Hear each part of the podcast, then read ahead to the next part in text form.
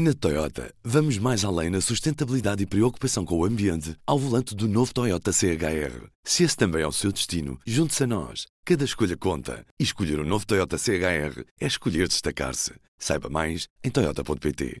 Olá, seja bem-vindo ao Poder Público. Esta semana, dois projetos que vieram ajudar a alterar a relação que as pessoas têm com os serviços públicos. Estamos a poucos dias do arranque da Web Summit 2017 em Lisboa e é de tecnologia que falamos. Com menos cliques, hemiciclo.pt e fogos.pt chegam onde parece mais difícil chegar se visitarmos o site da Autoridade Nacional da Proteção Civil ou o site do Parlamento. Até que ponto este tipo de projetos e a tecnologia pode ajudar as políticas públicas e a transformar a informação em algo mais acessível e compreensível? Para ouvir no Poder Público desta semana déficit inferior 10%, 2,5% para 2,7%, 0,8%, 3%. 3%. Vejam lá. Below zero. Who ever heard of this? Falemos português. Inevitáveis medidas adicionais. As taxas de juros dispararam em todos os prazos. Não podemos pagar.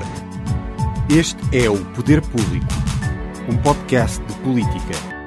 O hemiciclo.pt é um site com informações sobre o Parlamento e os deputados. Por exemplo, quem votou no quê, que projetos de lei foram aprovados, quais os deputados que votaram desalinhados com o partido. Já o Fogos.pt mostra em tempo real, através de um mapa, os incêndios ativos em Portugal continental e que meios os estão a combater. Pontos em comum foram feitos sem financiamento externo e vieram simplificar a informação que já era disponibilizada por entidades públicas, mas de forma diferente. Hemiciclo.pt Vamos ao Parlamento online. Criado este ano por David Crisóstomo e Luís Vargas, é um site que, através de gráficos e infografias, mostra a vida no Parlamento. O número de deputados por bancada, os diplomas aprovados e chumbados, ou mesmo o sentido de voto dos deputados. Até que ponto este site ajuda a população a formar opinião através das informações que dispõe? É um projeto financiado?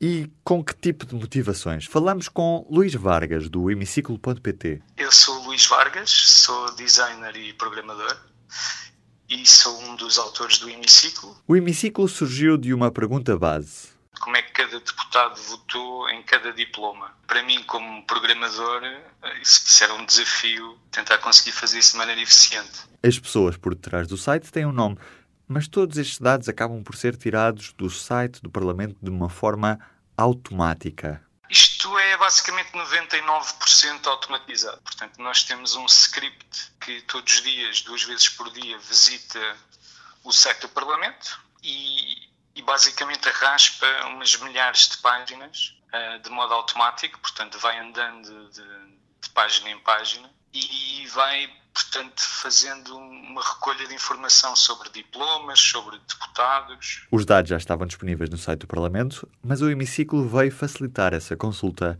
permitindo em menos cliques chegar a essa informação.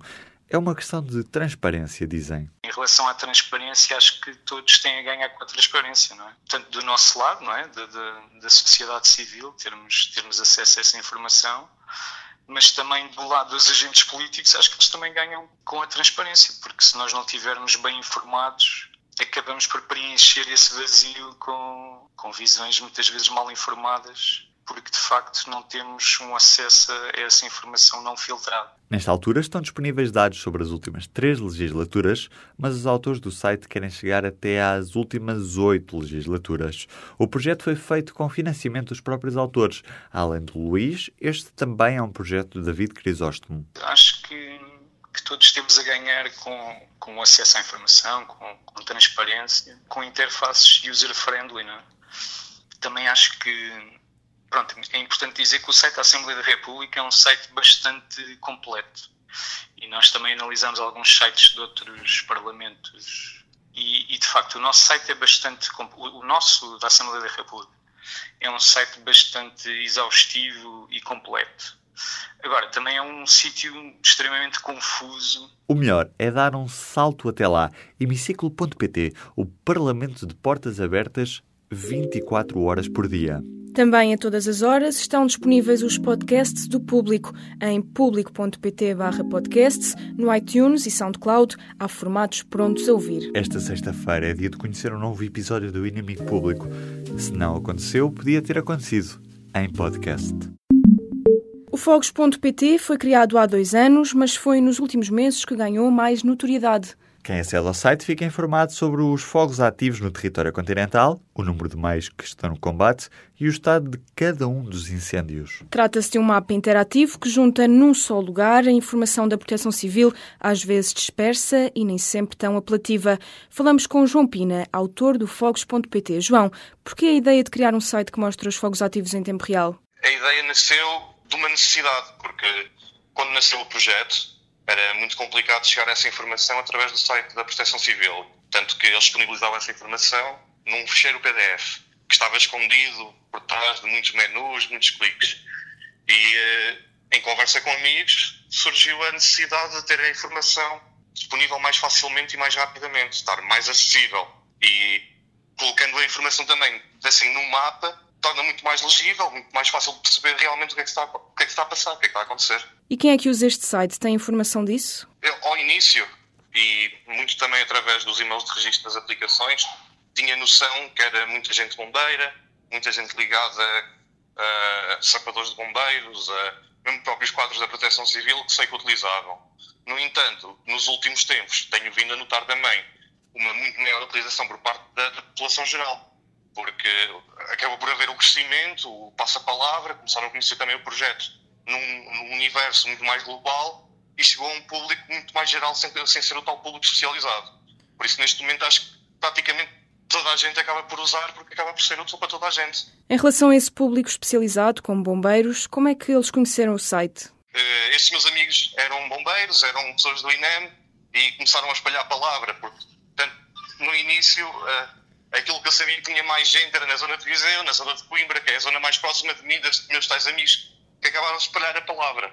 E, e depois acredito que seja mesmo o passa-palavra, entre outros, um acaba por dizer, ei, recebi o alerta que ali agora o fogo, ou qualquer coisa assim do género, e uh, acabou por espalhar assim, e a, e a utilização foi muito por aí, do passa-palavra, mostra a notificação, mostra o alerta, as pessoas acham útil e, e acabam por usar. Como é que financiou o projeto? Sabemos que a Google já o ajudou no que toca à utilização do Google Maps.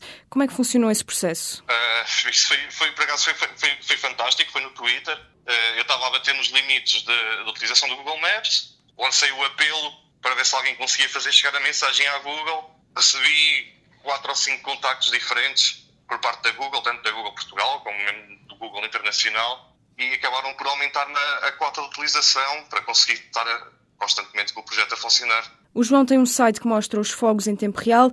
Não acha que devia ser a Autoridade Nacional da Proteção Civil a fazer este tipo de serviço? Eles, eles também têm, para todos os efeitos, eles também têm essa informação disponível, tanto que eu vou recolhê-la lá.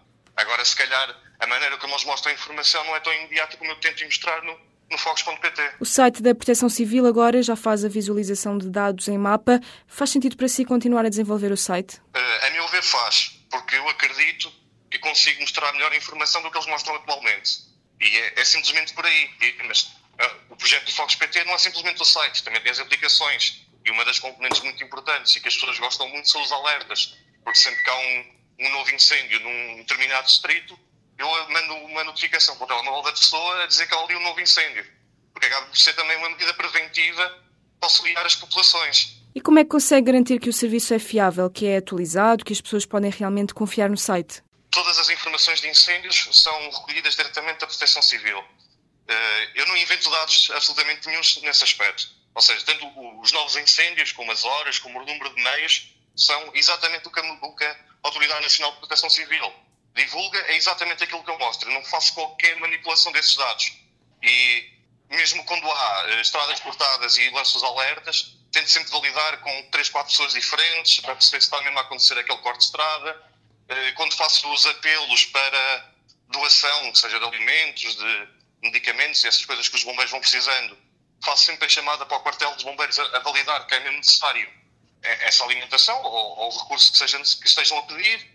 Tento sempre fazer uma validação primeiro, se as coisas são mesmo assim, se não são, para também conseguir ter essa credibilidade, porque se começar, por exemplo, a, a pegar em todas as mensagens que me chegam e sem colocar sem qualquer tipo de filtro, sei que há muitas que não são bem verdade e acabo por perder um pouco a, a credibilidade. Isto dá muito mais trabalho uh, do, do, meu lado, porque preciso de investir também o tempo de perceber se as coisas são verdadeiras ou são falsas mas por outro lado dá a credibilidade que tente sempre ter no projeto. João, como é que acha que as tecnologias podem transformar a informação em algo mais acessível e simples e que pode também ajudar as autoridades competentes? É simples. A informação só é boa quando chega às pessoas no momento certo e está disponível da maneira correta. Ou seja, a tecnologia pode levar então essa informação até às pessoas no momento em que elas precisem e de uma forma facilitada para elas conseguirem consumir essa informação.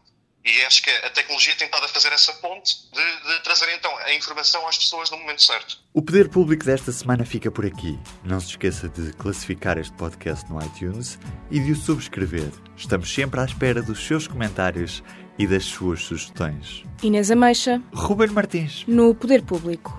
Pode subscrever os podcasts do público no iTunes, SoundCloud e aplicações móveis. O público fica no ouvido. Na Toyota, vamos mais além na sustentabilidade e preocupação com o ambiente ao volante do novo Toyota CHR. Se esse também é o seu destino, junte-se a nós. Cada escolha conta. E escolher o um novo Toyota CHR é escolher destacar-se. Saiba mais em Toyota.pt.